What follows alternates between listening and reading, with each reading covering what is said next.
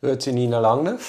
Hallo Suri. Wir haben ja Folge 457, sind wir ja in einer Berufungsverhandlung. Magst du dich noch erinnern? Ich habe ja unglaublich gefroren. Ja, du hast gefroren und es war ein bisschen früh am Morgen. Ja, mag mich gut erinnern. Die Ausgangslage war fünfeinhalb Jahre oder Freispruch. Erstinstanzlich hat es ja einen Freispruch gegeben. Der genau. Steher hat fünfeinhalb Jahre wollen. Ich habe erstaunlich viele Reaktionen bekommen auf den Podcast. Ich auch. Alle wollten wissen, wer ist der wer ist die Verteidigerin gewesen, wo wir ja beide mehr oder weniger geglaubt haben. Definitiv, ja. Wir verraten es auch heute nicht. Nein, wir sagen es nicht. Jetzt, warum wir wieder darüber reden, ist, weil das Urteil vorliegt. Genau. Wolltest du schnell sagen, wie es ausgegangen ist? Ja, kann ich gerne sagen. Also Trommelwirbel, Spannung steigt. Also er wird äh, zwar schuldig gesprochen, aber äh, eigentlich wegen dem kleinsten möglichen, schwächsten möglichen, was es gibt. Und in den Hauptpunkten äh, wird er freigesprochen, also eigentlich das Urteil von der ersten Instanz äh, bestätigt. Und bestraft wird er mit einer unbedingten Geldstrafe von 150 Tagessatz. Und die hat er schon äh, abgeholt, indem er damals in Haft war. Also sozusagen eine Nullerlösung, aber für ihn, gehe ich mal davon aus, ein gutes Resultat. Also das Urteil zeigt die Grundproblematik der getrennten Verfahren wieder mal exemplarisch. Mhm. Um es zu rekapitulieren. Es sind zwei Mittäter und die sind in getrennten Verfahren sind jetzt Gerichtsinstanzen auf und wir haben jetzt derzeit drei Urteile. Wir haben eine erste Instanz von der Berufungsverhandlung, wo wir sind, und eine zweite Instanz jetzt mit dem kleinen Schuldspruch. Und wir haben vom Mittäter ein erstinstanzliches Urteil, das uns auch bekannt ist. Und jetzt liest man in dem Obergerichtsentscheid, wo jetzt vorliegt, sagt man, also es geht um Wucher grundsätzlich und es gibt einen Freispruch betreffend den Hauptanklagepunkt, aber im Zusammenhang vom einen Wucher beim Eintreiben vom Geld soll eine Nötigung, eine versuchte Nötigung begangen worden sein, indem man die zulässige Grenze überschritten hat. Und dort liest sich jetzt im Urteil, dass die Person, die jetzt vor Obergericht gestanden ist, hat für sich allein mit ihren Handlungen die Pfähle am Tatbestandsmerkmal vom Nötigungsmittel. Aber wenn man dann noch die Handlungen von dem Mittäter berücksichtigt, wo jetzt aber nicht vor Obergericht gestanden sei, dann in der Gesamtheit langt es dann eben doch. Mhm. Kann ich das jetzt irgendwie verständlich ausdrücken? Mhm. Meinst mhm. Okay. Und das Krasse ist ja, dass der Mittäter, wo ja eben jetzt nicht vor Obergericht gestanden ist, den hat man ja gar nicht angehört. Dem seine Verteidigung hat gar nicht dazu können Stellung nehmen darf jetzt aber in dem Urteil lesen, dass scheinbar die Handlungen in der Gesamtheit eben doch langen. Also ich finde das hochproblematisch. Ja. Also das Obergericht leitet sich für etwas fest, wo ja das rechtliche Gehör zumindest einer Teilseite nicht gewährt worden ist. Ja, also der eine hat ja gar nicht können, also der Mittäter ist ja nie angehört worden dort. Das zeigt doch, wie absurd die getrennten Verfahren sind. Also die legen schön, etwas ja. fest und wissen einfach eine Seite von der Version nicht und es interessiert sie nicht. Und es, es wird dann, es steht dann so, dass sich der Beschuldigte bzw. seine Verteidigung zur Möglichkeit einer entsprechenden rechtlichen Würdigung im Rahmen des, der Berufungsverhandlung hat äußern können, ist er eben betreffend dem schuldig zu sprechen. Gut, das stimmt ja. Das stimmt. Der Punkt ist einfach die Verteidigung und der Mittäter, wo ja dazu führt, dass nur darum der Schuldspruch gibt, die nicht.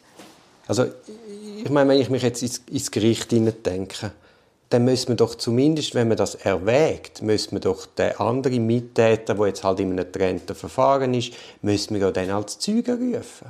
Oder als Auskunftsperson. Ja, da, da, da kumpen ja auch alle Verteidiger wieder im Dreieck. Aber äh, ja, theoretisch schon. Wenn man sagt, du allein langst nicht, aber du mit dem, dann langt es dann, dann, dann ist ja dem Zweiten so viel Gewicht zu geben, dass das fast musst irgendwie im, im Rahmen von dem Verfahren einführen. Ja, ja. und ich, ich weiß auch nicht, der Sachverhaltskomplex vom Mittäter ist ja, so viel ich in Erinnerung habe, an sich so gar noch nicht erstellt. Das Gut, das ist jetzt, ich jetzt nicht, aber... Ja, okay. Aber eben, ich sage nur, da, da gibt es ganz spannende Fragen, die man sich stellen muss. Und ich finde es einfach krass, dass das Gericht den Blick auf das nicht hat, für sich aus. Weißt du, zum sagen, okay, wir hören eine Version gar nicht, interessiert uns jetzt gar nicht, aber trotzdem lege ich mich auf Seite 58 derart weitgehend fest. Also irgendwie bin ich da der Einzige, der Nein, das...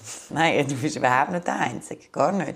Ist ja vielleicht auch eine Erklärung dafür, warum so viele Anwälte so blöd sind, wenn Verfahrenstrennung stattfindet. Oder eben keine äh, Vereinigung, wie man von Anfang an Trennt, führt. ja, ja.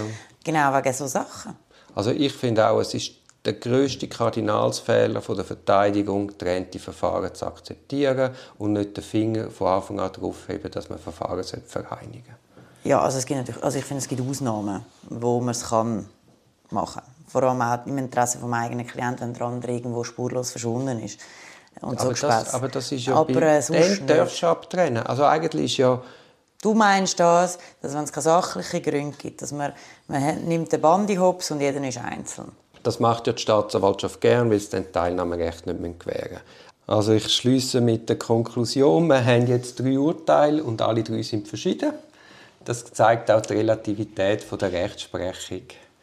Und dass sehr viel mit den Menschen zu tun haben, die dann halt Recht sprechen. Und so von Objektivität kann in, in einem gewissen Rahmen schon gedreht sein. Aber Ja, aber ist so, schlussendlich ist es der Mensch, der entscheidet und je nachdem sogar auch den Eindruck, den man macht vor Gericht seitens Beschuldigten oder, oder Parteien. Ja. Das führt mich gerade nochmal zu einer Thematik. Wir haben ja in diesem Verfahren, kann man sagen, glaube kritisiert, kann man schon so sagen, oder? dass der Beschuldigte, obwohl er erstinstanzlich freigesprochen worden ist, dann in der Beruf Berufungsverhandlung Aussagen gemacht hat. Mhm. Also kritisiert. Wir haben diskutiert, ob wir das eine gute oder eine schlechte Strategie finden. Ja. Genau. Man muss natürlich immer die ganze quasi Prozessgeschichte anschauen, das Aussageverhalten in der ganzen Untersuchung. Natürlich. Zum nachher, wenn er natürlich immer Aussagen gemacht hat und je nachdem, wie gut dass er aussagt, das spielt natürlich in den Erwägungen rein, lässt man ihn aussagen oder nicht. Natürlich, natürlich. Und eben auch Persönlichkeit, das haben wir glaube ich letztes Mal schon angetönt. Ja, ja. Und es ist so eine Schaden-Nutzen-Abwägung. Ich habe dann die Verteidigerin auf das noch angesprochen. Und sie hat mir dann gesagt, der Klient hätte noch unter der früheren Vertretung, also bevor sie im Fall kam, sei, hat er sehr viele Aussagen gemacht. Ja. Also er hat immer geschwätzt. Also sie sei dann der Meinung, man hat gar nichts mehr zu verlieren. Und entsprechend hat man sich entschieden, dass er Aussagen tätige. Okay. Aber natürlich haben wir das intensiv überlegt und Nein, diskutiert. Das eben. Wir haben ja gesagt, dass sie zu den Top-Anwältinnen gehört. Also ist klar, dass sie das äh, gut abgeklärt hat und mit dem Beschuldigten eingehend besprochen hat. Dann in dieser Gelegenheit habe ich sie auch noch gefragt, warum sie so lange Ausführungen gemacht hat gegen Plädoyer zu den Kosten- und Vollzugsfragen. Das war ja Gegenstand von ihrer eigenen Berufung. Ja. Und hinter dem sind ja dann eigentlich die Hauptargumente in der Sache an sich, also in der, in der Strafsache, ein bisschen untergegangen. Und sie hat mir dann gesagt, sie hat im Rahmen von der Berufungserklärung für ihren Punkt hat sie das schriftliche Berufungsverfahren beantragt, weil das Ja. sind ja rein technische Ja. Fragen. Also da können wir ja nur schlecht mündlich dazu plädieren, da schlafe ja jedem das Gesicht ein. Aber die schriftliche, das schriftliche Berufungsverfahren sei dann eben hinfällig geworden, weil ja die Staatsanwalt ihrerseits Ah, auch ja. gegen den Freispruch aufgegangen sei. Und dann äh, der erstinstanzliche Entscheid hat bei der Kostenauflage sei von Seitenwidrig ausgegangen und bei der Vollzugsfrage, es ist recht, also genauer, es war eine Anrechenbarkeit von der Haft, Mhm. das ist in Frage gestanden, hat es offensichtliche Rechtsfehler gehabt. Ja, Und darum sei es außer Frage dass man, dass man daran festhalten. das ist klar. Ja. Und dann hat sie sich darum entschieden, das im, im Rahmen des Plädoyer eingehend abzuhandeln. Ja. Eben, wie gesagt, obwohl es sehr technisch ist und viele Zahlen und so, habe ich jetzt das nicht zum Einschlafen gefunden. Das mag daran gelegen, dass du eh schon wie eine Schlafwandlerin Stimmt so überhaupt wie, wie so ein. Teletubby bist du gekommen. Du, du, du, du, du, du. Ja, genau. Sogar die Kälte hat dich nicht geweckt. Ich bin einfach nicht so ein Gefröhrli wie du. Das war ein Podcast aus der Reihe Auf dem Weg als Anwältin. Ich hoffe, der Podcast hat dir gefallen. Für mehr Podcasts schau doch auf meiner Homepage www.duribonin zusammengeschrieben.ch. Viel Spaß beim Entdecken von weiteren Podcasts.